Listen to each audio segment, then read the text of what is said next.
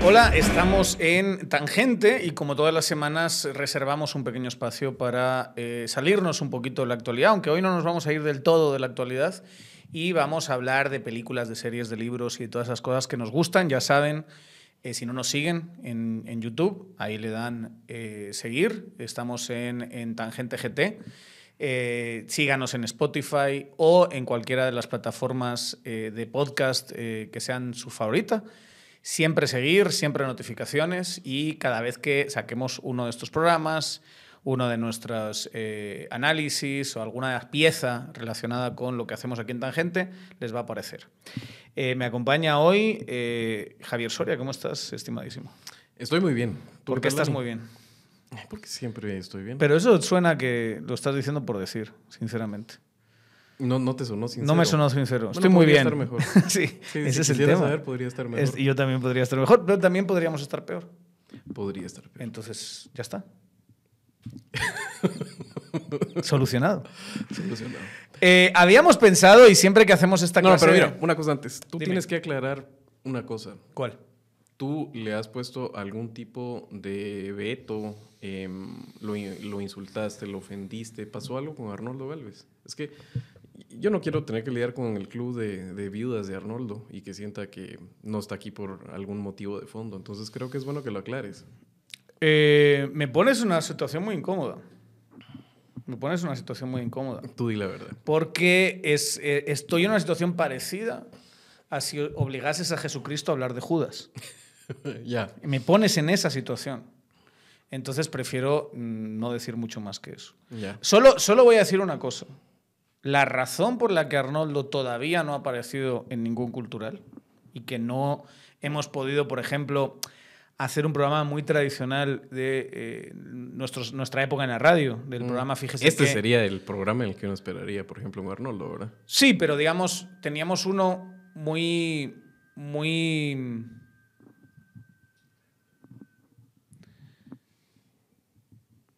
Ahí lo. Te distrajo el pajarito. Ahí lo. Eh, teníamos un programa muy eh, eh, tradicional, que era el de Semana Santa. Sí. Pero es un programa donde él es clave. Ya se nos fue Felipe Chicola, Mm. que está viviendo Semanas Santas europeas ahora mismo. Eh, no, pues es, es Arnoldo y demás. No ha sido capaz de venir. Y yo estoy, francamente, muy enfadado y espero que eh, tenga la dignidad de escuchar este programa y que se ponga pilas. Y dar la cara. Y dar la cara. Es que no puede ser que alguien eh, haga esas labores de. o, o tenga esa actitud eh, de cobarde. ¿verdad? No, no dé la cara ante su audiencia, que, lo, que está exigiendo que venga Arnoldo. Sí. Solo diré que no es culpa mía. No tiene absolutamente Bueno, nada que ver con. Aclarado el punto para el club de viudas. Sí, porque cada vez que hacemos un cultural, ¿y Arnoldo dónde está? ¿Y Arnoldo dónde está? Bueno, Arnoldo está donde quiere estar. Porque invitado a participar en este programa, eh, está invitado. Y yo estoy, francamente, muy decepcionado. Pero el nene se enfrasca en sus cosas. ¿verdad? Bueno. Y es siempre, siempre es más importante, aquí ya voy a sonar Pues que viuda se yo, desenfrasque. es siempre es más importante cualquier otro tema que no sea venir a eh, estar con nosotros. Pues vente, Arnoldo, desenfráscate. ¿Qué tenemos hoy? Hoy habíamos hablado, ya que siempre que, que intentamos eh, o pensamos en esta clase de programas, eh, donde hablamos de, cultura básicamente, de lo, que nos entretiene, de lo que nos llena, siempre intentamos que haya cierta relación con lo que está pasando, de alguna manera. Entonces, eh, ha- habíamos hecho en la radio algún programa similar, pero también en este nuevo formato nos podemos permitir... eh, nos podemos permitir reeditar esto, pero nunca había sido tan específico como lo que vamos a plantear hoy. Y es que hay un género, que es el género político, en, en- en, eh, de- y ahí hay de todo, ¿no? Desde comedia política, thriller político, a Documentales. documentales y demás. Eh, y hay un subgénero de ese género que es el de campañas electorales, digamos, o un subtema, más que un, no, no es un Sí. género en sí mismo, pero son estas películas y, eh, y estas series y, y quizá a lo mejor alguna parte de alguna novela que eh, versan sobre procesos electorales. Mm. Y como estamos en un proceso electoral, ¿por qué no eh, recomendar a nuestra audiencia una serie de películas y de series que pueden ver el fin de semana o por la noche estos días, eh, que les de alguna manera les ilustre cómo, cómo funcionan las... Porque lo que yo creo que lo más interesante es ver la, la maquinaria interna ¿no? de, las, de las campañas, de los grupos estratégicos, de cómo intentan competir y, y, y demás. La mayor parte de estas películas, de estas series y demás, eh, nos resultan un poquito eh, distantes, porque tienen que ver con... Porque es una política más sofisticada, es una política... Estados Unidos. Sí, es, es, otra escala, ¿verdad? Desde la cobertura de los medios, la calidad de los políticos, la calidad de la gente de la prensa y los medios que la cubren. Eh, es un tema muy de, que creo que va de la mano del, del tamaño de la población y de la, la, sofisticación económica, realmente. Entonces, esos espectáculos imponentes estamos lejos de verlos aquí. Aquí tenemos una forma muy extraña de hacer y entender la política. A mí eh, me parece bien campirano hasta cierto punto, incluso cuando miras al Tribunal Supremo Electoral hablando de, ay, por favor no vayan a decir huevos y pajas en un cartel, ¿verdad? Ese tipo de cosas se me hace de veras. O que la gente que está no hizo matándose el pecho no, porque no por parece, mechito. ¿No, ¿No te parece también sí, un poco ridículo realmente habiendo cosas de fondo que hablar? Y lo otro, después se ponen a hablar una campaña constructiva, de altura, donde solo hablemos de los programas de gobierno sí, claro. y las propuestas, porque el Guatemala necesita propuestas y no hay posicionamiento político. Eso en Estados Unidos no existe.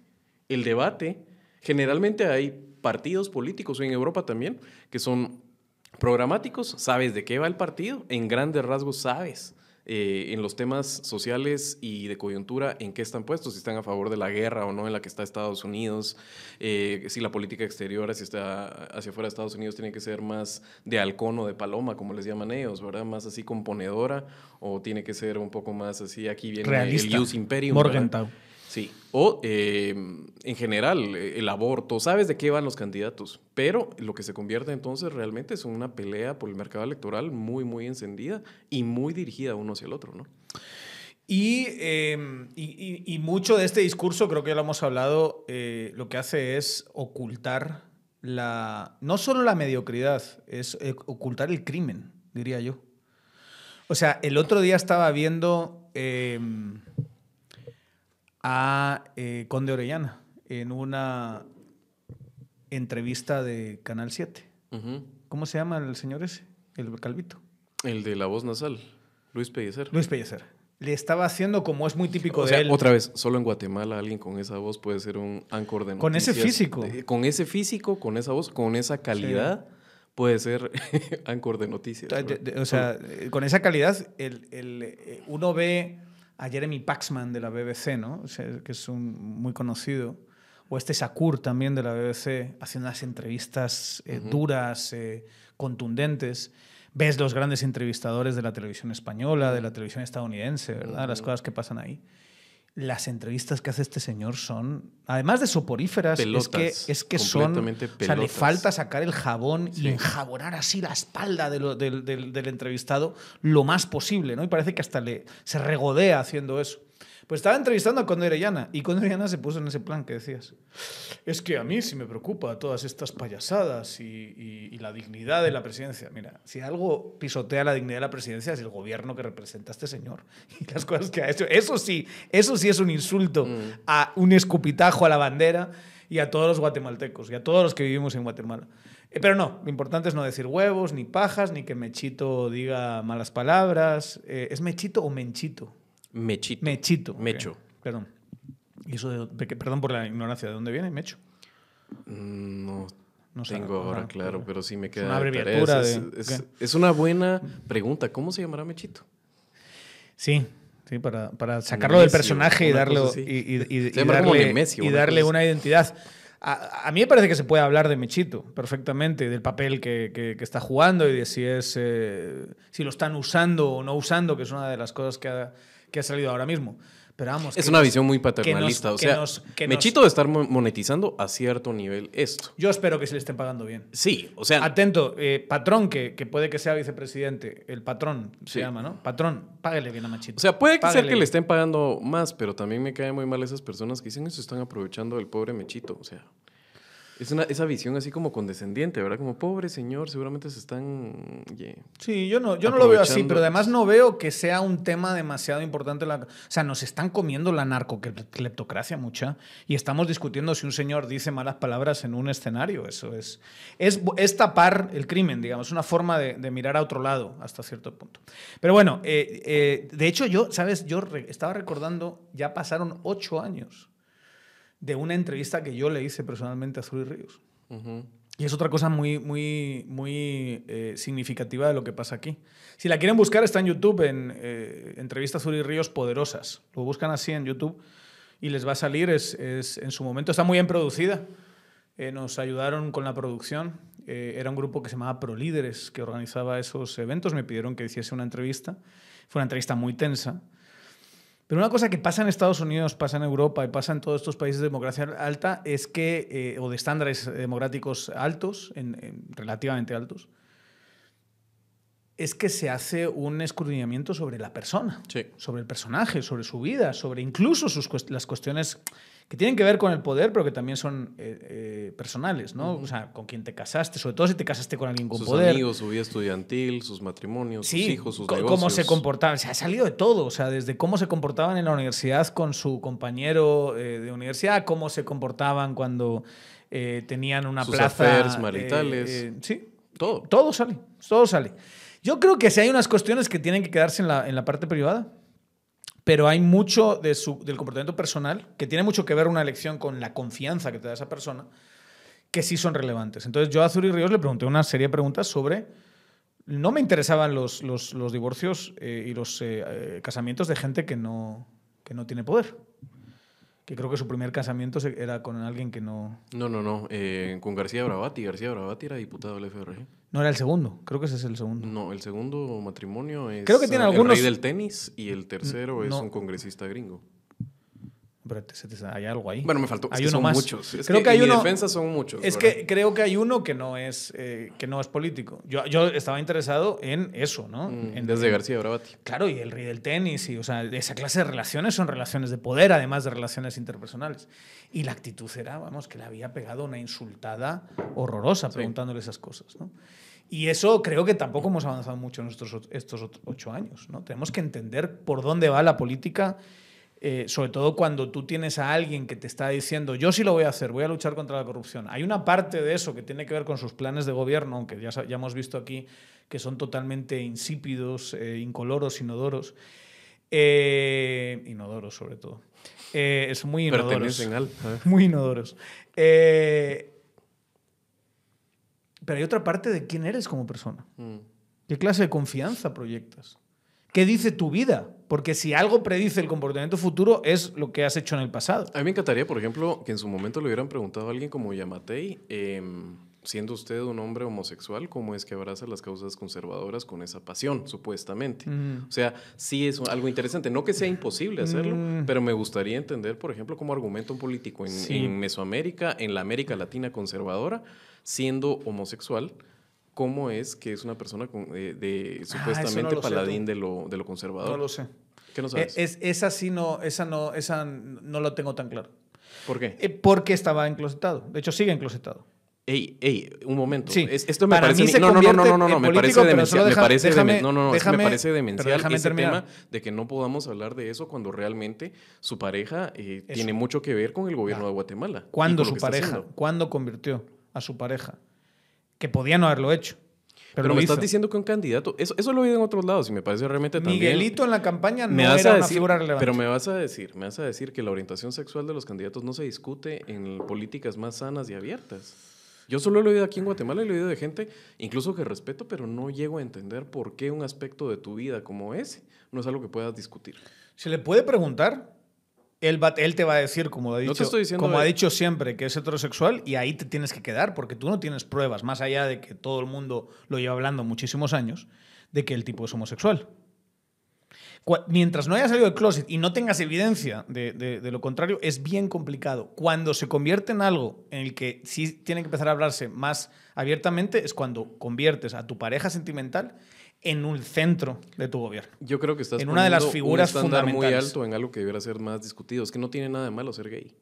N- Nada, pero eh, claramente él lo percibe como, como que sí lo tiene. Por eso. Y es- por eso se encloseta y a día de hoy no, No, ha por salido supuesto que si él eh, te dice "N- yo soy heterosexual y, y todo, tienes que, Es que pasar a la siguiente pregunta, pero tienes que preguntarlo cuando es Sí. algo que se sabe. Ok.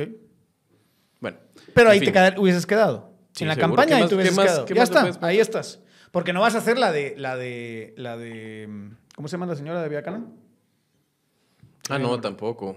Que, bueno, pero esa señora parece que le pagaban también para que tuviera agenda eso. ¿Pero cómo se llama? Eh, Ah, no sé. Bueno, la de Bacanal. Se puso a dar aquella explicación de que si el señor con tacones, eh, eh, que le pillaron, una Sí. historia así para no dormir. Como de J. Edgar Hoover, ¿verdad? Sí.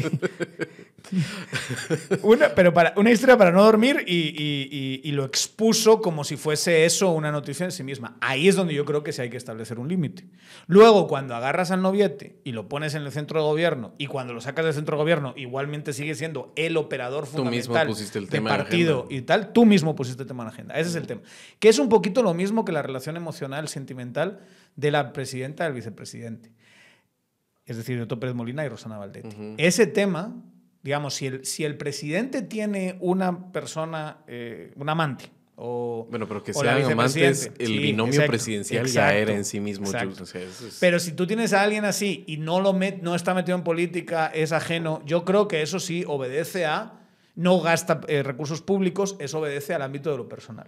Cuando esa relación emocional, sentimental, acaba siendo algo muy importante para entender las dinámicas de poder de la cosa pública, entonces ahí hay que decir algo, ¿verdad? Ahí sí se tiene que poner encima de la mesa. Y siempre es delicado eh, tener esa conversación porque siempre lo vas a hacer es como cultural, pasó. ¿verdad? Porque es mucho del- también de Estados Unidos. En Latinoamérica, tener un amante, te diría que hasta en Europa, eran cosas que se llevan con cierta naturalidad. O sea, no te estoy diciendo que no se va a volver noticia, pero ese tema del destape de un amante y que se podía traer abajo una carrera política Eso es Estados una Unidos. cosa muy gringa. Es, es una cosa puritana de Estados Unidos o, o también lo he visto en Gran Bretaña, estos, estos escándalos sexuales. También es... ajá. Pero Viene- tienes, yo creo que tienes tres modelos. Ese, que es el puritano eh, eh, anglosajón.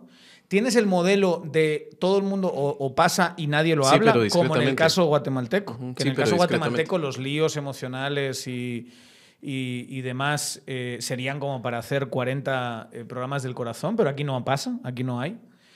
Eh, entonces todo el mundo lo, lo puede saber, pero todo el mundo se calla. Y luego tienes el modelo francés, que todo el mundo lo habla y a todo el mundo le da exactamente, Exactamente igual. lo mismo, O sí, sea, sí. tú tenías el, el caso Mitterrand, de, ¿verdad? el caso de Mitterrand. Bueno, Mitterrand fueron las dos. La, Sí. la, la- Las tenía en el gabinete. La oficial y la, y la tal. eh, fueron al funeral las dos juntas viendo el, eh, al, al muerto. Pero a mí el caso que me fascina es el de Sarkozy, que tiene todo su lío sentimental en plena campaña electoral, hablando Sí. de campañas electorales. Eh, que fue en 2013 o 14 por ahí. Él, él estaba en un lío con su esposa que la dejaba y le descubrían que tenía una affair con una periodista y volvían con la esposa y se separaban de nuevo. Es una cosa tremenda y no le afectó ni una décima. Nada. Y tú hablas con un francés y decía, pero me acuerdo de una chica francesa con la que estudié la maestría en Barcelona y decía, pero es normal. Digo, bueno, es que bien, ¿no? Esa clase de cosas. Pero bueno, hay, por cierto, que sí esa tradición puritana sí se ve mucho en las películas eh, y series que tocan la política de Estados Unidos, Mm. donde el tema de los líos eh, emocionales sí se intenta tener al- eh, eh, tapado y, y montan unas conspiraciones para que no se sepa y ese tipo de cosas. Un poquito como Donald Trump cuando, cuando y encima Con ahora se metió, se, se se metió en problemas cuando tuvo que pagar para que no se supiese, versus el francés que si se sabe qué. o Sí. sea, ¿qué- ¿cuál es el puñetero problema de todo esto? Es, es, eh, es fascinante y tiene mucho que ver, obviamente, con la Y cultura. que en Estados Unidos hay como un cambio cultural al respecto y lo ves cabal con Trump, porque mm, no ha sido así históricamente y a la base trumpista le da exactamente igual. Eso no le hace ninguna media a un Trump que en otras ocasiones se había traído candidaturas abajo completamente este tipo de escándalos. Le da exactamente igual. O se lo perdonan, pero también hay que decirlo. Claro, a, les da igual. a Hillary Clinton, se lo, a Hillary Clinton, perdón, a Bill Clinton le perdonaron un montón de cosas. A Bill se lo perdonaron. O sea, Bill Clinton fue un gran escándalo sexual, pero al final del día, el, el- el final de toda esa historia, Pero sí le afectó, se lo perdonaron, pero el con Trump parece indiferencia. Eso es, eso es el- lo curioso. que, que es un poquito la reacción de la clase política tradicional frente a Yamatei, que uno hubiese dicho o no con los con lo homófobos que son, con lo machistas que son, pues se han dejado mandar por Miguel y no ha habido ningún problema en este país. Jefe de jefes. A nadie le importa. Es como... Lo importante no es... Porque es que no es- ese no es el centro del poder. El centro del poder no es necesariamente simbólico. Es transaccional. Si estás en el centro de las transacciones, Ni modo. eso es lo que importa. Bueno, yo la primera pieza que recomendaría no es una película, no es una serie, es un documental. Y creo si que, no porque, que- yo- porque todo este, toda esta tangente que nos hemos eh, agarrado hablando de todas estas cosas, tenía que ver con, vemos estas películas y estas series y nos resultan un poco lejanas. Salvo algún, eh, alguna película mexicana, o por ejemplo Narcos México tenía un, capítulo entero, creo que es la, tercera o la segunda temporada, sobre un, un fraude donde participaron narcos. Eh, pero nos resultan bastante, cuando ves Primary Colors o cuando ves eh, el ala oeste de la Casa Blanca o esta clase de piezas, nos parece pues otra política. Borgen, ahora. En cambio, hay un documental que se llama Nuestra marca es la crisis. Our brand is crisis. No lo conozco. ¿No lo has, vi- no lo has visto? Bueno, esto es una pieza, yo diría que es, si eres periodista, si eres comunicador, incluso si, si, si eres una persona que te interesa en las, las, eh, la ciencia política, las ciencias sociales, tienes que ver esto. Porque no solo es una historia de un grupo de estrategas estadounidenses, que además después acabó siendo una película, donde está Sandra Bullock. Yo creo que la película bastante malona, es mucho mejor verse el documental. Eh, este va, eh, nos va a resultar muy, muy cercano, porque el caso es Bolivia. Son las elecciones de Bolivia Ya. del 99, creo que fue, o el 2000, que son estas famosas de Gotti. No sé si te, te- te- te suenan. Es, eh, es- ¿Sabes quién dirige ese grupo de estrategas del que va el documental? James Carville. Mm. que por Carville- cierto, iba a hablar después de Carville en el otro documental que es referencia obligada. ¿Cuál? The War Room, el, el Ese. cuarto de guerra. Va, esta es la versión eh, La- sudamericana, si quieres, de eso. Y a mí me hace gracia, y, y- y primer comentario es, tú tienes a estos hijos de la Gran Bretaña, porque los estadounidenses son los hijos de la Gran Bretaña en última instancia, ¿no? Ujú. que, que- que están preocupados, o sea, digamos que son actores estratégicos y son claramente directores de campaña y todo lo que ustedes quieran, pero que están preocupados por el sistema político de un país. De su país, me refiero, Estados Unidos. O sea, James Carville es un tipo claramente posicionado eh, eh, eh, en, en un lado del espectro, Sí, es claro. demócrata.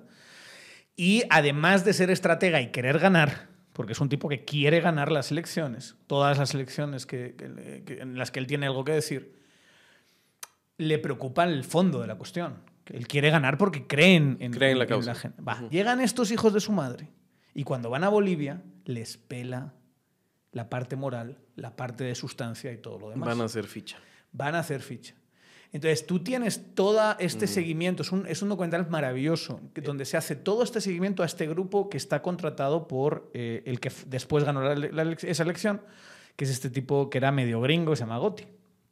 No me acuerdo el nombre, ahora, ahora, ahora les busco el nombre completo.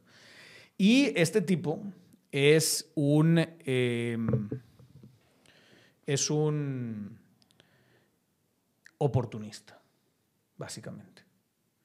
Tienes un escenario, les va a fascinar esto, porque tienes un escenario súper fragmentado. Entonces tenías al primero, al segundo, al tercero. En esa elección, Evo Morales queda tercero. Es, es la elección previa a ya que cambie fundamentalmente. Entonces tienes este sistema súper fragmentado y tienes a este que no le da a nadie ni dos duros por él, como diríamos, o no nadie da dos quetzales por él. Y eh, llega este grupo de estrategas y empieza a pensar cómo hacer para, más que elevar la figura por sus características eh, eh, como, como, como político, como líder, como lo que, ustedes quieran, ¿cómo hago para reventar a los otros y que justo a este le dé para ganar? Eso es. Entonces empiezas a ver todo ese ejercicio de discusión interna de los estrategas, los focus group que hacen, cómo en el focus group se ve cómo alguien dice algo dicen ellos, yo creo que ahí es donde tenemos que, o sea, e- esa percepción de esa persona puede ser muy generalizable a este otro, eh, al otro candidato que es puntero, entonces Que tenemos además que, que en esa hacer... etapa la estrategia política era un- una arte más que una ciencia. Ahora, si te puedes apoyar y realmente tienes una cobertura de medios digital eh, a, a cierto nivel, eh, tú puedes microsegmentar hoy en día y tienes un montón de datos con los cuales haces una campaña, que antes dependía mucho de esos estrategas que tenían tomado el pulso de alguna forma a la sociedad en un momento y que podían decirle al candidato, aquí hay un bolsón de votos interesante que está en disputa y que puedes, y que puedes ganar, sobre todo en las elecciones em, donde, por ejemplo, pienso ahorita en Estados Unidos, estabas hablando de un caso en Latinoamérica, ¿verdad? Pero eh, piensen en Estados Unidos donde realmente, eh, por la forma, sobre todo para presidente, eh, Goni, perdón, se, llama. Yo decía Gotti, era como el, como el mafioso. Sí, es. Goni. Como es el mapa electoral en Estados Unidos, algunos estados simplemente no hay campaña porque ya se sabe de qué lado están. Pero hay eh, regresando ahí con tu, con tu mm, sugerencia, creo que es un buen segue para eh, hablar precisamente de James Carville, que entiendo que sale en ese documental, de este documental que se llama War Room, que hay varias piezas buenas alrededor de la figura política de Bill Clinton y su presidencia, ¿verdad? O sea, creo que de referencia tienes que irte con eh, la, novela Primary Colors, que después le hicieron película. Sí, Y claro, están cambiados los nombres, pero es eso, ¿verdad? Es este tipo eh, gobernador es todavía esos gobernadores pocos que quedaban en, el sur. sí, con un apetito sexual muy grande y para la comida. pero al final de cuentas también era un gran comunicador que sabía un montón de, política eh, pública, ¿verdad? era. Christopher Hitchens argumenta que Bill Clinton, que es ese personaje de, John Travolta en Primary Colors, es un violador en serie. Él, tiene un, él tiene un libro donde hace el caso de que sí, acoso y, el tipo un caliente y todo lo que tú quieras, pero que había una parte ahí donde llegaba casi, casi a. Bueno, él dice sin el caso. Bueno, un par de veces recuérdate que era amigo de, este Jeffrey Epstein. Pero bueno, y, alrededor de esa presidencia también está esta pieza que yo creo que también es de referencia de esa época eh, política en Estados Unidos que se fue que hay un antes y un después de Cambridge Analytica y em, Facebook ya como, como un lugar que te permitía microsegmentar eh, y te permitía aprovechar estas, em, estas burbujas que creó Estados Unidos, donde realmente son cámaras de eco y las personas escuchan lo, lo mismo. Y mm, es este documental que se llama El cuarto de guerra, War Room. Y mm, supuestamente está alrededor de la campaña y Clinton es la figura central, pero realmente hay dos estrellas, que son George Stephanopoulos. Los que miran CNN se sabrán quién es George Stephanopoulos. Es, era el, director de comunicaciones y el estratega, que es James Carville. Que James Carville se ha convertido como en un eh, viejo estadista, ¿verdad? Un elderly, statesman de los, um, de los estrategas demócratas sobre todo porque es muy crítico del auge del progresismo, ¿verdad? Él siente que es, antes ser progresista era otra cosa que ya no es, y que es tóxico este, este progresismo gringo de AOC y de, de, estos urbanitas conectados mucho con políticas de la identidad. Em, ahí vas a ver la frase muchas veces, la de, es la economía estúpido, dicho una y otra vez, em, como los talking points. Eh, realmente, e, esas figuras viejas del, del gurú, eh, gustaban mucho en Estados Unidos, ¿verdad? O sea, después ah, te acuerdas de, ¿cómo se llamaba el que lo, lo, lo vuelve el... Em, Obama vuelve a este cuate, que también era un estratega de esos, de la vieja guardia demócratas, lo, lo vuelve parte central de su gabinete, es David Axelrod. Sí. David Axelrod, eh, del otro lado era Carl Rove, del lado de los, de los republicanos. O sea, una estirpe que ya creo que no existe, ¿verdad? Y que la que ejemplifica, y es la otra que también voy a meter ahí como una recomendación. No sé si la has visto, es una película creo que está dirigida, pero, o por lo menos tiene un, producida por uh, George Clooney que se llama Los Idos de Marzo. Sí. Eh, donde Ryan Gosling hace precisamente el papel ese, máquina en de un James Carville joven, y un James Carville joven, y, sin ningún escrúpulo, además. Sí, sí, sí. Bueno, de hecho, el final de esa película es, eso. Es decir, yo, yo soy una persona que tiene claramente su, eh, su ideología, que tiene estos dilemas morales y demás, y la solución Aquí tenemos la teoría de que si ya van ya bastante tiempo las películas y las series y no las han visto, pues nos, nos importa sí, muy no poco. Hay spoilers. Claro, la política es, si es vieja no hay spoilers. Sí, eh, esta ya tiene sus años, la de, la de los idos de marzo. Eh, es básicamente acaba transando con, con es, un, es un candidato que tiene un gran muerto en el closet, que se descubre, digamos, en la... Un dilema ético muy Un dilema ético muy fuerte, que él vive, el, de Ryan Gosling, que es un actorazo para mí, ¿verdad? Es de 2012. No, perdón, es de 2011. La ¿Quién la película. dirigió? Si la tienes ahí. Eh, es de. No es de Clooney. mm, Clooney hace el papel del. Clooney hace el papel, pero sí. Bueno. Está basada en una obra de Willimon, Mm. que fue, parece ser. Esto es interesante, no lo sabía, lo tengo aquí delante. Eh, él fue. eh, Bob eh, Willimon es el de la versión estadounidense de House of Cards, donde también hay algunas. Hay una, una eh, eh, temporada entera que va de unas elecciones, ¿verdad? Sí, la íbamos a mencionar. Creo que ese Eh, y West Wing tienes que mencionar. ah, es que también tiene un par de temporadas Sí, que son sí, campaña electoral. No, y además West Wing hace unas reflexiones fantásticas sobre comunicación política desde el poder, ¿no? Que es, que es también absolutamente Y desde el deber ser, ¿verdad? Muy de Aaron Sorkin, muy teatral. Sí. West Wing es, es, o sea, House of Cards es eh, quizá la exageración, eh, el, el, eh, el aislar la ambición y el cinismo y convertirlo en un personaje y, y eso también siempre es un poco, siempre es muy poco realista. Y luego del otro lado, West Wing es hacer todo lo contrario, pero con las bondades de alguien que quiere el bien para su población. ¿no? A mí me es- contaba un, un insider de, de- de Washington una vez eh, que, que sí se notaba que había estado en esas mesas. Sabías, además, por su trayectoria. O sea, si digo el nombre, se sabría, el- muchos lo, lo identificarían. Le preguntaba, eh, al final de cuentas, de esas ficciones, ¿cuál es la que mejor te retrata cómo es ah, Washington? Y me decía, mira, no es ni The House West. Wing ni House of Cards, es más como VIP. la serie Que es una comedia, de, de, de Louis Dreyfus. Porque sí. es mucho más eh, desordenado Eh, sí. y Más humano, y más humano, más tontón. Más improvisado. Yo creo que hay de todo. Yo creo que hay de todo al final, ¿no? O sea, Claro, eh, me, claro. me- me- entiendo el chiste, pero, pero creo que sí es una combinación entre que tú tienes a gente que tiene ciertas agendas claramente ideológicas que están muy bien, que creen algunas cosas y luego también tienes mezclado en la misma persona es. ambiciones y, y- y todo eso. Lo que pasa es que Es tenemos un a- mundo altamente competitivo. eh, El mundo de la, de la narrativa es un mundo mm, que es inevitable tener ciertos arquetipos, ¿no? Entonces, aquí lo que tenemos es el, el arquetipo del bien en, en The West Wing y tenemos el arquetipo de la ambición y del cinismo y, del, y de la psicopatía, básicamente, que es eh, Frank Underwood en, en- en House of Cards. ¿no? Y creo que las dos cosas, las dos series son fantásticas y te dan, eh, te dan buena información y formación, creo yo.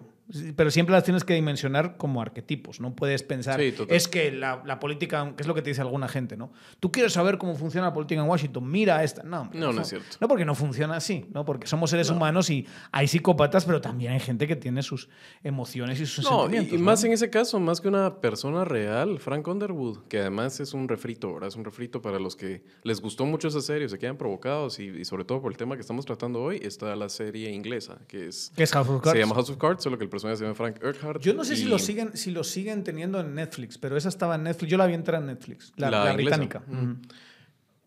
Pero mm, algo iba a decir. Ah, bueno, eh, ese personaje, más que eh, inspirado en una persona real, como podíamos decir que era el protagonista de Primary Colors, que básicamente era Bill Clinton, este es realmente Ricardo III. O sea, realmente el personaje de Frank Underwood es eh, Richard III, el personaje de la tetralogía de, de, mm, de la Guerra de las Rosas de, de William Shakespeare. Ese es realmente el personaje, incluso cómo Sí. se dirige al público, los soliloquios. Es una copia de dilema. algo que ya en sí mismo es literario. No, Mm. es, no es un intento Ese es de, de mostrar la. Sí, la claro. realidad, ¿verdad? Em, pero bueno, teníamos que terminar el comentario del Lidos de marzo eh, al final del día, y es lo quizá lo más original o más interesante de esa película, es que frente a todos estos dilemas morales del joven y brillantísimo eh, asesor de comunicación, la solución al dilema es eh, básicamente agarrar de los de las iba a decir de, de otras De las partes pelotas, de las pelotas, ¿verdad? Al que va a ser presidente, cree él, y decirle ahora estás casado conmigo porque te sé Claro. el muerto en el closet. Sí, el no me vas a sacar, ¿verdad? El personaje siente que tiene un nudo gordiano que no sabe cómo desatascar y el otro saca la espada y se la corta. Y se la corta. Y, es- ¿y qué? Y aquí y lo empuja, ¿verdad? lo termina de empujar al abismo. Pero bueno, el, Al el- abismo moral, ¿verdad? el, eh, esas todas son recomendaciones muy buenas. West Wing es, eh, y, y House of Cards trascienden mucho temas electorales, o sea, son, son series largas, especialmente de West Wing, son series largas eh, que, que tratan eh, momentos y espacios que no son electorales, obviamente, que son el ejercicio del, poder, pero sí merece la pena mucho ver esas. Ahora bien, si tienen que ver alguna, quizá esa combinación que estábamos hablando de, eh, los, dos documentales. Vean esos, si ya quieren ver algo más light, vean esa película que surge de, de del documental. El documental de 2005, la película fácil es de 2015 o algo así, o por ahí. Y eh, es, bueno, pues mucho mejor ver el documental, pero si, si, quieren algo que no les implique tanto esfuerzo, pues pueden ver la película. Yo te tengo una sugerencia de... Y, lo este que, pero, pero para terminar con el, tema del documental, y yo creo que es algo que, que, tenemos que ver hoy, por el contexto, y que es muy relevante por el contexto, después de... Porque esta es la segunda venida de Goni, ¿va? Es, eh, eh, es el, el, 2000, es, es 2002, es la, la, la candidatura 2002 la gana y es tal, o sea, llegó a través de tal cagada, mm. porque es así, o sea, porque el grupo este de asesores lo único que se preocupan es de minar las posibilidades de los demás para que a este le, le, dé eh, llegar a la, meta con poquísimo, ¿no? Una persona que tampoco era tan querida y demás. Y que se considera desde esa perspectiva, pues que los estrategas tuvieron un éxito tremendo, pero se cagaron en el país. Y la cagada del país llegó a una crisis política que acaba con Evo Morales en el poder. Y Evo Morales el poder implica que entra que 2000, 2000... Él solo está un año, Goni solo está un año en la presidencia. Sale en 2003 y en 2005. ¿Qué año es la guerra del agua en Bolivia? Se me olvida. Esa, es esa época. Sí, por eso. Es justo esa época, es a principios de siglo.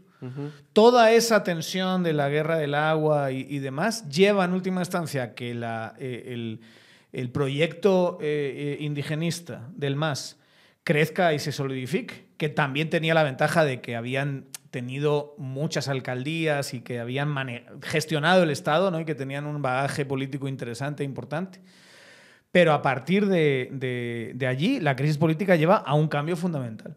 Entonces, esos mismos que, eh, bueno, pues que que hubiesen, o sea, que querían que Goni ganase y que hicieron lo que hicieron y cometieron tal nivel de responsabilidades, no, no necesariamente únicamente por esa campaña, pero contribuyeron y pusieron una, un ladrillo en la crisis política que se vino después. Y creo que eso es algo que, vale la pena el comentario todo para estratega tiene que, eh, exacto, tiene que eh, tener en cuenta. Pero sobre todo porque, bueno, nosotros estamos eh, haciendo permanentemente con Gustavo Ararte, ya lo conocen ustedes, un monitoreo de, Guatemala a través del discurso político. Y lo que tenemos identificado eh, completamente es que la estabilidad del sistema es tal porque está fragmentado. O sea, hay un gran descontento de las personas, pero las personas entre sí, los grupos sociales, que son actores, que tienen capacidad de hacer cosas y también de pronunciarse, eh, entre ellos hay desconfianzas, hay viejas rencillas, etc. ¿Y qué sucedió en Bolivia eh, con esto de la guerra del agua? También estuvo la guerra del gas. se da una alianza táctica entre la clase media boliviana y entre los estamentos de Santa Cruz y de mm, la capital La Paz, que no se había dado antes. Y eso es lo que eh, le da cara vuelta y reconfigura el país.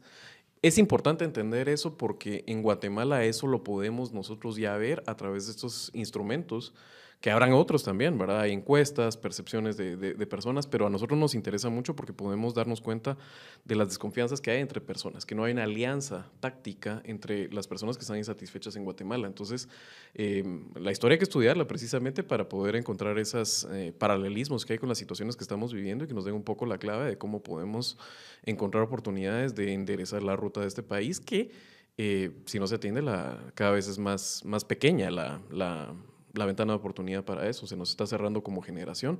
Y no quiere decir eso que Guatemala no tenga solución, solo que podemos caer en una espiral que dura décadas, esas espirales descendentes. Sí, no sé si, pero sí podemos entrar, yo, yo creo que sí hubo una oportunidad, que creo que todavía existe, aunque cada vez se ve más lejos, de cambio y reforma en de 2015 en adelante, digamos, todos esos años. Creo que muchos actores políticos optaron por abrazarse a un sistema fallido en vez de sacrificar lo que tenían que sacrificar que muchas veces es poder y bienestar eh, para poder cambiar al país y ante eso, ante una élite política y parte económica que no quiso en absoluto cambiar, lo que tenemos es aumentar eh, el, volumen de la crisis política. Y la crisis política en última instancia lleva a eh, consecuencias mucho peores. ¿verdad? Entonces, querías evitar que te pasase ABC, pues mira, ahora lo atrasaste unos años, pero es muy posible que a partir de ahora lo que te va a pasar es A, B y C y luego te va a pasar No, todas y las estás letras del catalizando además hasta el final. proceso. Y, de hecho algunos están catalizando el proceso con todas estas manipulaciones del sistema que, que hacen. Eso es lo jodido.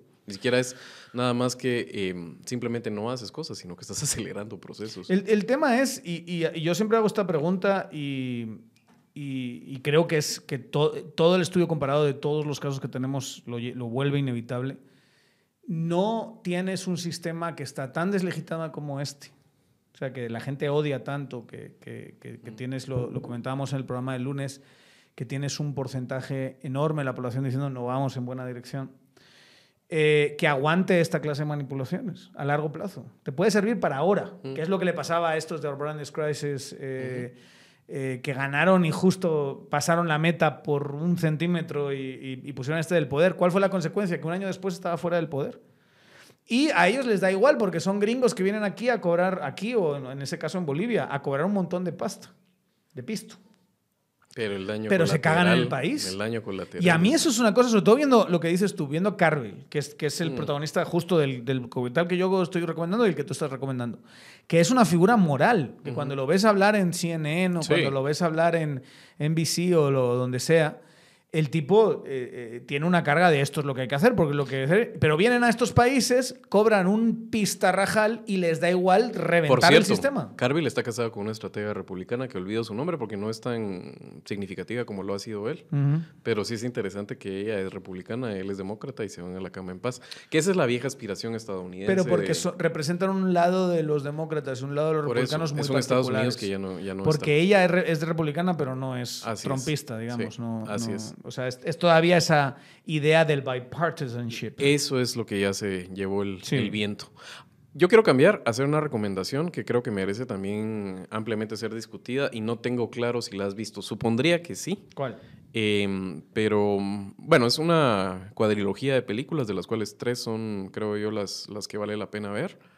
Em, son de. No, no necesariamente es una campaña en sí, pero tienen momentos en campaña dos de las películas. Eh, y voy a empezar con La Ley de Herodes, de Luis Estrada Maravilloso. maravillosa. Yo creo que los que no la han visto vale la pena en este momento recordarla, ¿verdad? O sea, de, es, em, en general la obra es ambiciosa porque Luis Estrada trató de hacer una serie de películas. Parece que hay una que, em, de hecho, ni recuerdo mucho en este momento. ¿Cómo es que se llama siquiera? No sé si es eh, El Paraíso, El País que Soñamos, algo así. Pero esas, las otras son muy significativas, que son La Ley de Herodes, em, que es una Que todos saben cuál película de época. Sí, o- te chingas O te jodes. Sí. Y Aquí no se dice eso de ajo que tiene unas frases maravillosas esa película, ¿verdad? Aquí Además- no se dice ajo y agua, ¿verdad? no. Ok. Porque es un poquito parecido en España, en vez de decir a Herodes, dices ajo y agua. A joderse y aguantarse. Sí, está bueno. no, aquí hay otras, ¿verdad? Está la ley del embudo, eso sí te lo sabes, ¿verdad? Para mí lo ancho, para ti lo agudo. está la ley de Cristo. Cada quien con su pisto. Bueno, va. y está la ley de Caifás. Al jodido hay que joderlo más. Hay que joderlo más. Va, está bien. Pero bueno, eh, tiene unas frases maravillosas. La película es una película de época y es eh, prácticamente el PRI después de la revolución y de Lázaro Y Cárdenas. describe el PRI también, ¿verdad? Es que Es está que eso era alrededor el de eso. Ese es, Mm. ese es realmente, es como el, el señor presidente Dice la dictadura que está y no está en la novela. Igual, el PRI está eh, y cunde en todo. Entonces es una localidad de México árida, pobre, miserable y en la cual llega un político eh, joven, sin experiencia, pero con ciertas habilidades y muy ambicioso. Y a partir de eso te describe el sistema mexicano en ese momento político cómo estaba hecho. O sea, cómo los políticos regionales eh, tenían que ir subiendo la escalera del poder, em, poder municipal, estatal, las aspiraciones de unos y otros. em, y es una historia de realmente ausencia de Estado. O sea, es un pueblo donde el Estado está ahí, en- básicamente de forma coercitiva. No tienen salud, no tienen educación, no tienen carreteras.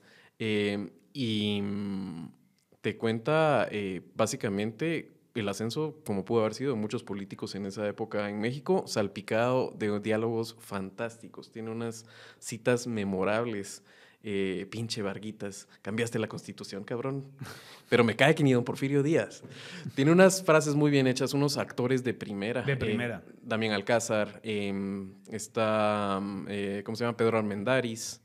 eh, olvido el nombre de otros, que son realmente esos actores mexicanos que hicieron en principios de los 2000 unas películas de, muy buena calidad, independientes de, del poder de Televisa. Y hacen que te conectes con los personajes y que no los juzgues moralmente. Es que tiene un dilema muy fregado. Porque al final del día, el, protagonista. tú entiendes que no ellos no, inventaron las normas. Y no, y no había forma de ganar, además, con, las, con la baraja que la vida le dio. Entonces tienes que adaptarte a unas normas que tú no has puesto y que son injustas y que yo creo que todo el mundo puede estar de acuerdo, incluso los mismos eh, eh, personajes, que es lo que pasa mucho en sistemas de, corrupción eh, estructural como, los, como el guatemalteco, ¿no? que ya cuando lo empiezas a ver ya desde cierto grado de empatía, a todos nos molesta la corrupción en, abstracto y, y sobre todo los grandes actores de corrupción, pero cuando ya entiendes a ciertos actores que simplemente tienen que convivir con unas reglas que ellos no han puesto, eh, creo que, tienes una, un nivel de conexión mucho mayor. Y esa película lo, lo, esa película lo refleja tan bien. O sea, yo, yo recuerdo estar en la Landívar hace años, hace muchos años, en, plena eh, eh, cresta de la ola anticorrupción, y se, levantó un, un señor, en, mm. estábamos hablando de transparencia, y, dijo, yo soy el alcalde de Tatatá. Y yo dejaré de ser corrupto cuando la población deje de ser corrupta, dijo. Mm. Y todo el mundo se quedó así callado, aquel silencio en la sala, ¿no? ¿Qué, qué, ¿Cómo acometes Dice lo que pasa, y entonces el hombre se pone a explicar cómo a él cierta gente, yo me vino gente, además decía, viene gente, hay una gente que, me, que, es de Codeca y que me estaban pidiendo 50 mil quetzales para que hiciese esto. ¿Y yo qué voy a hacer? Pues se los voy a dar, va.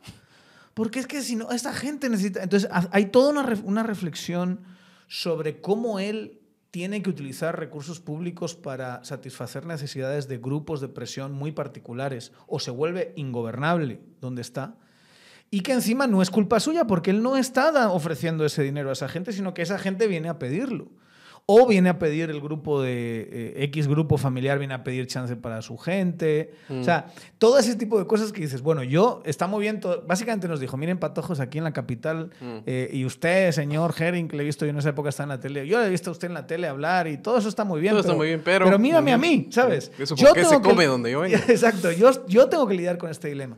Y me parece que es algo con el que nos podemos conectar todos. O sea, el problema, y por eso tenemos que apostarle a políticas públicas y tenemos que apostarle a grandes procesos de reforma y tenemos que apostarle a todo ese tipo de cosas, eh, eh, no, podemos personalizarlo ni demonizar necesariamente a, menos a gente así. yo, puedo demonizar a Alejandro Sinibaldi. eso es distinto a demonizar a, porque se lo merece, eh, a, esta clase. Incluso Alejandro Sinibaldi es un actor de un, de un eh, de un jugador de un juego de, reglas que no inventó, si nos ponemos ya en, full eh, empatía. Pero, eh, si no, le apostamos a esos grandes. de pantano, que es un niño rico que quería ser más rico y a costa de lo que se lleva entre las patas. Versus, Versus esto que realmente es un cuate que eh, sí, en su momento pues tenía educación superior en México, tenía aspiraciones políticas y de repente lo mandan a un pueblo desheredado sin ningún recurso a que se las vea. Pero eh, realmente además lo, lo, que me parece además es que cumple como una pieza también de entretenimiento. Sales, te reíste. Te ríes. Está muy bien actuada. Las, las, frases son memorables, que tiene tantas. Eh, me encantó esa que dice, eh, si México fuera una democracia, el presidente usaría sotana. dice cosas geniales. El discurso, cuando después de pues tiene que, al final de cuentas se ve entre la, vida y la muerte y tiene que matar a alguien que también es otro político corrupto y termina al final de cuentas de siendo perseguido, termina encumbrado a la Cámara de Diputados en México. Su discurso es genial, ¿verdad? O sea, el discurso en el que dice, vengo aquí con las manos manchadas de sangre pero no es sangre de un justo, era sangre del enemigo. Y se tira todo y de repente al final eh, solo eh, empiezan los atronadores aplausos y después eh, un mambo de Damas o Pérez. ¡Ah! ¡Uh! Y empieza la gente a aplaudir. Es, es genial, está muy bien hecha. Y me gusta además que después el mismo Luis Estrada, creo que entiende claramente que esa fue su mejor pieza de esa tetralogía en la última, que es una película también que tiene que ver con una campaña electoral y ya es, digamos, ese sistema de la dictadura perfecta em, en una crisis, que esa crisis se dio y esa, y, esa dictadura perfecta se cayó.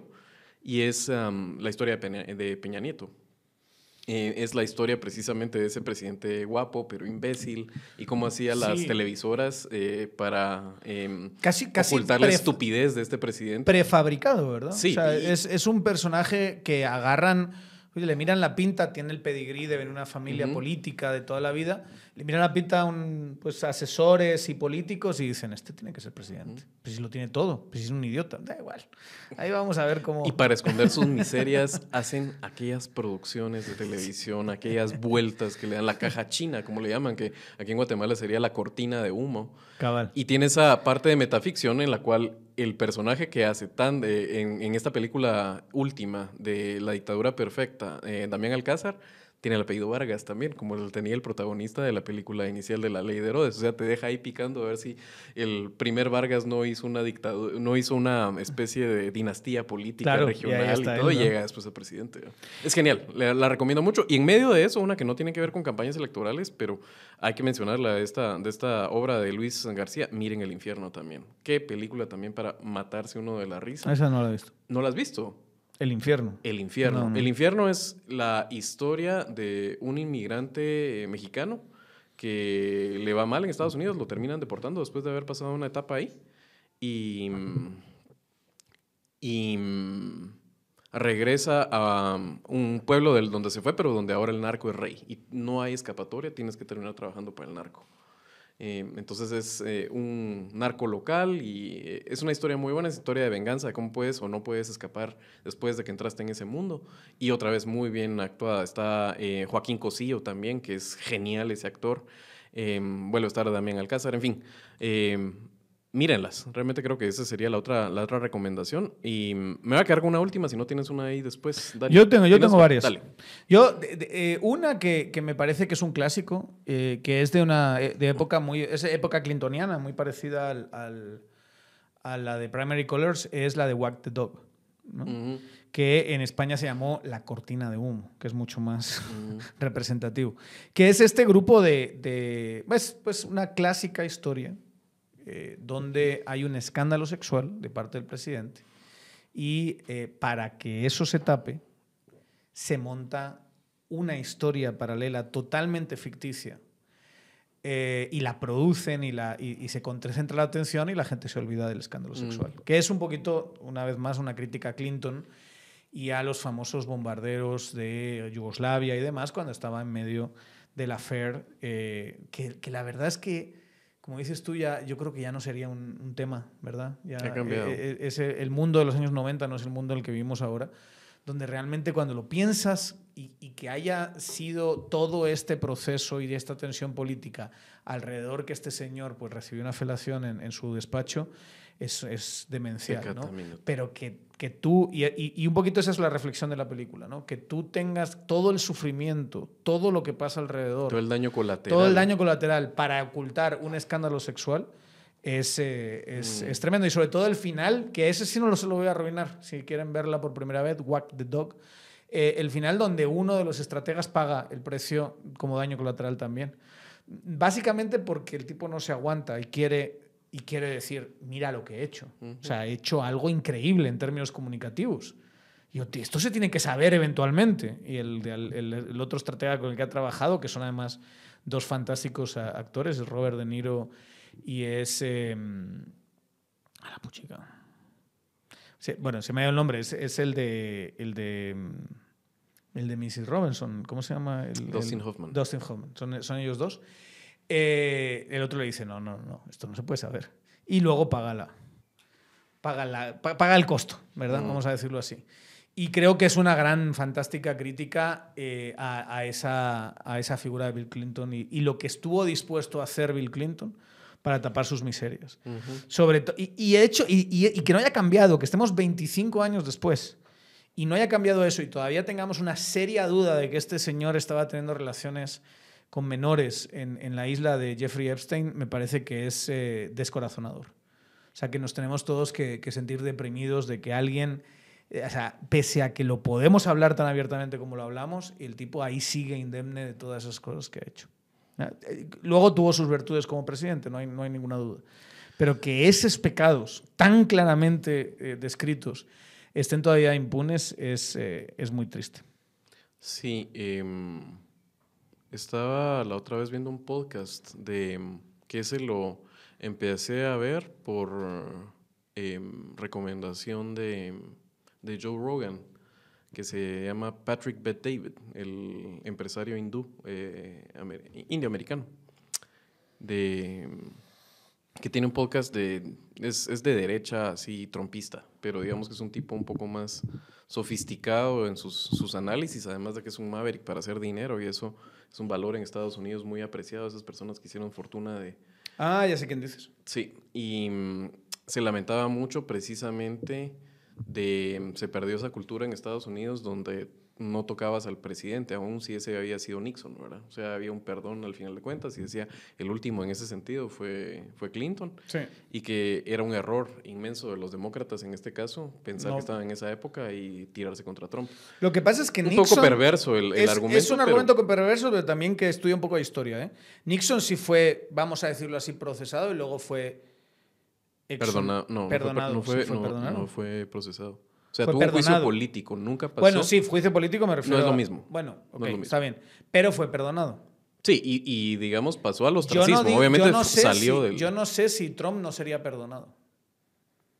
Lo que pasa es que no puedes hacer un impeachment a una, a una persona que no está en el poder, que es lo que le hicieron a pero, a- pero ya al fue otro. procesado, o sea, ya se saltó algo que no había sucedido antes. Claro, bueno, pero digamos... O sea, que para- no es tanto que estudia historia. Tiene, tiene, tiene un punto perverso. Tiene un tiene. punto, en el, pero, pero, pero en la comparación con Nixon, hay sí hay que estudiar historia porque él sí pasó por el costo de, eh, de exponerlo, el costo de juzgarlo, el costo de determinar de alguna manera la culpabilidad y luego, como gesto político, Pero el el- sucesor lo perdona. Pero el equivalente Eso era el todavía impeachment. hoy, Pero digamos que el equivalente era el impeachment. hoy todavía, lo que pasa es que hoy todavía, no, lo, le hacen un, un perdón preventivo. No, ¿eh? pero eh, te- recuérdate, el tipo recuérdate de renuncia McConnell. antes. Recuérdate de McConnell y su El discurso de, en el segundo impeachment de por qué eh, él decide votar en contra. Te dice, claro, aquí hubo.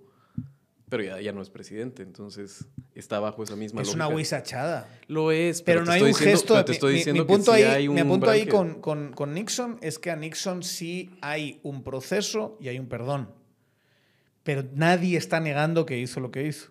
Con Trump todavía tienes a gente diciendo que fue el FBI el que, el que invadió el, el- el, eh, el Congreso, Sí. ¿verdad? Entonces, estamos en un ámbito completamente distinto. Para O sea, poder que recuerda que compararlo, Trump está siendo juzgado no por eso.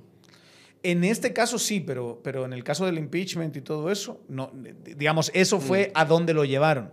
El proceso de Nixon es un proceso donde hay, quieras que no, aunque sea a nivel político, hay una culpabilidad e- explícita De acuerdo con ese punto. Pero y hay luego hay un perdón por parte del, del sistema político. Hoy podría existir ese perdón todavía.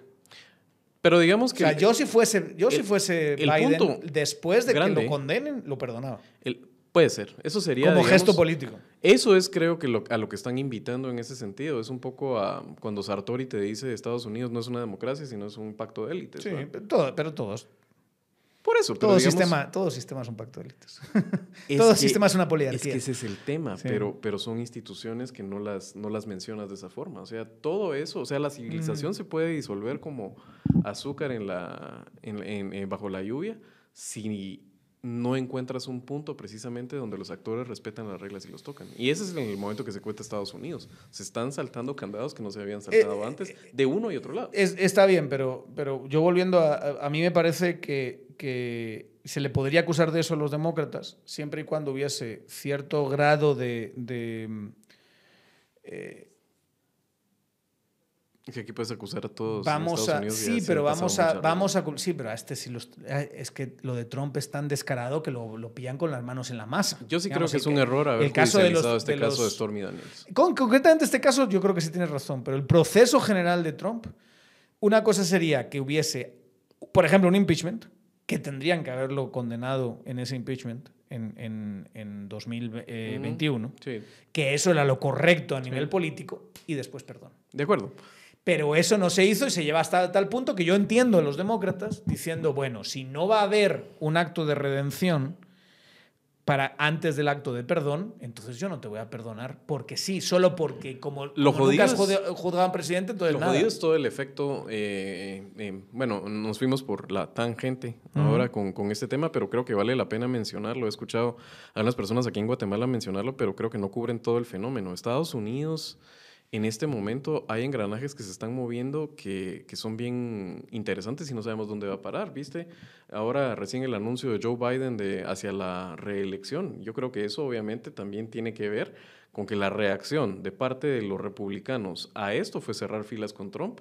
Las posibilidades de DeSantis han bajado infinitamente. Infinitamente. Eh, no sabe qué hacer ahora Fox. Fox que apostó duro, pero durísimo. O sea, eh, todo ese conglomerado de- del New York Post, del Wall Street Journal, apunta, eh, o sea, apostaban a que el candidato no iba a ser Trump. Era el man, el hombre de Florida que está allá hablándole, gritándole, un viejo alegándole a las nubes. Y de repente lo tienes otra vez como claramente el frontrunner para ser el candidato. Y, los, y, y aprietan el botón de pánico los demócratas. Y bueno, vamos a tener que Si me- quedarnos con Biden. ¿verdad? Si me preguntas a mí, yo creo que lo que estás viendo es la crisis del Partido Republicano, que se niega a cambiar. Es más grande es del país. Sí, pero, pero de ese espectro que representa eh, el, el Partido Republicano Claro. y la pérdida inevitable de poder de ese espectro que está secuestrando al Partido Republicano y de cómo lo que es inevitable para mí de aquí a 10, 20 años es que pierdan cada vez más poder. Sí. O sea, a día de hoy yo te diría que va a perder Trump. Va a ganar Biden. Porque de verdad las cifras cada vez le salen menos. Pero bueno, última recomendación tuya, última recomendación mía. Última recomendación, porque es una piedra de toque en, la historia política de Latinoamérica y del mundo, es el plebiscito de, para refrendar o para eh, acabar con la dictadura, la jefatura de Estado de, de Augusto Pinochet en Chile, la película No, que es alrededor de la campaña, no una campaña electoral para elegir a alguien, sino simplemente era un plebiscito de Estado. ¿Usted de acuerdo en que siga la jefatura de Augusto Pinochet o no en el Estado chileno? Y eh, en contra de, de muchas... um, o sea, les ponen la barra muy alta realmente para que logren ese no.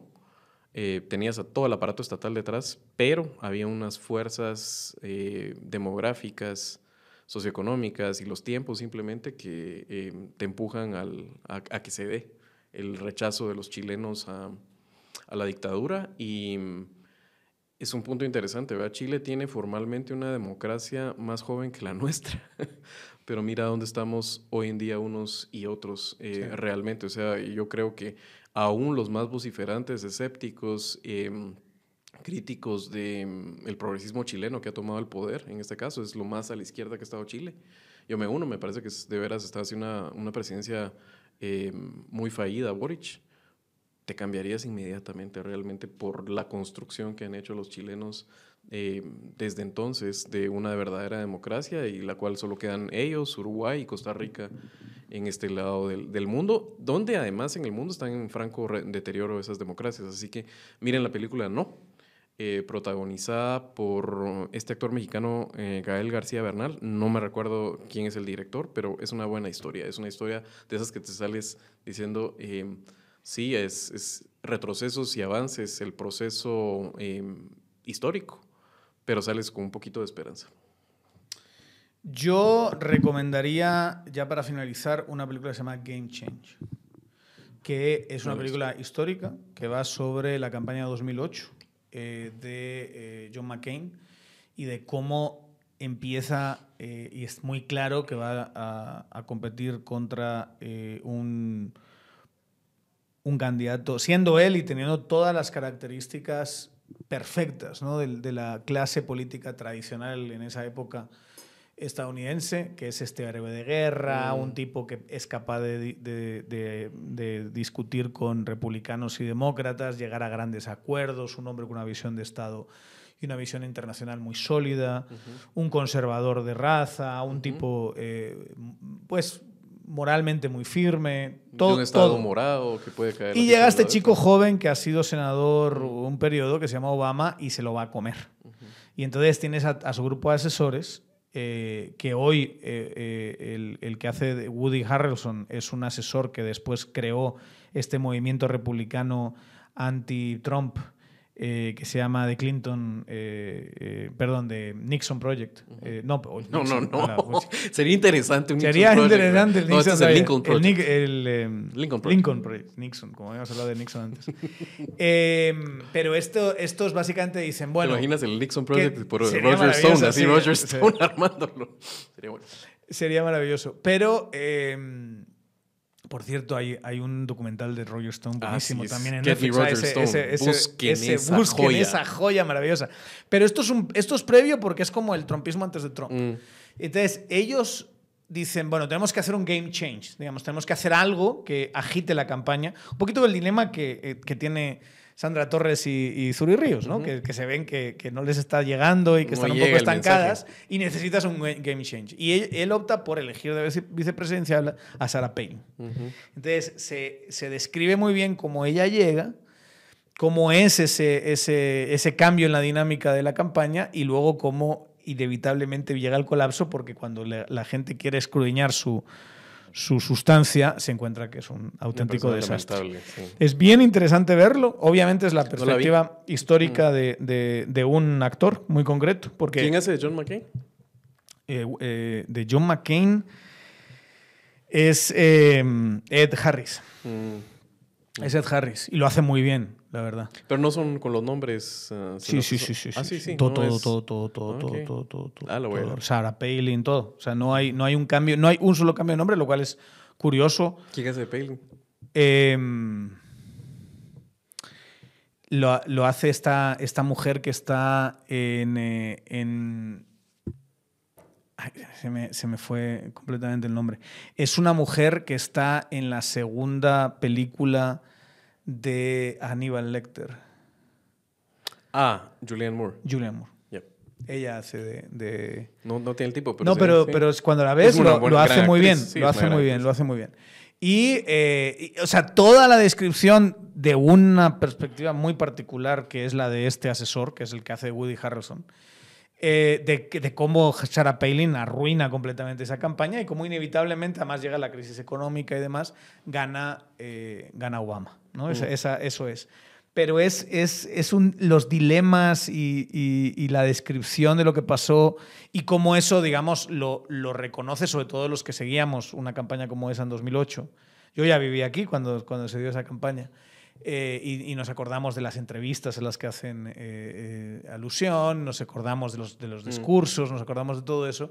Y decir, estaban pasando internamente un Mm. infierno en la Mm. campaña eh, por ese dilema que tenían. Suena en fin, un gusto. Como siempre, contigo, como Se siempre. pasa rapidísimo el tiempo. Eh, ya saben, eh, suscríbanse, YouTube, Spotify, todas las eh, plataformas, síganos en TikTok, síganos en, eh, eh, síganos en Instagram, en Facebook, en todas estas plataformas. Denle seguir, denle notificaciones, Tangente GT, búsquenos como Tangente GT, seguro les vamos a aparecer. Y eh, esténse atentos también de nuestros directos en Facebook. Y nos vemos próximamente. Chao.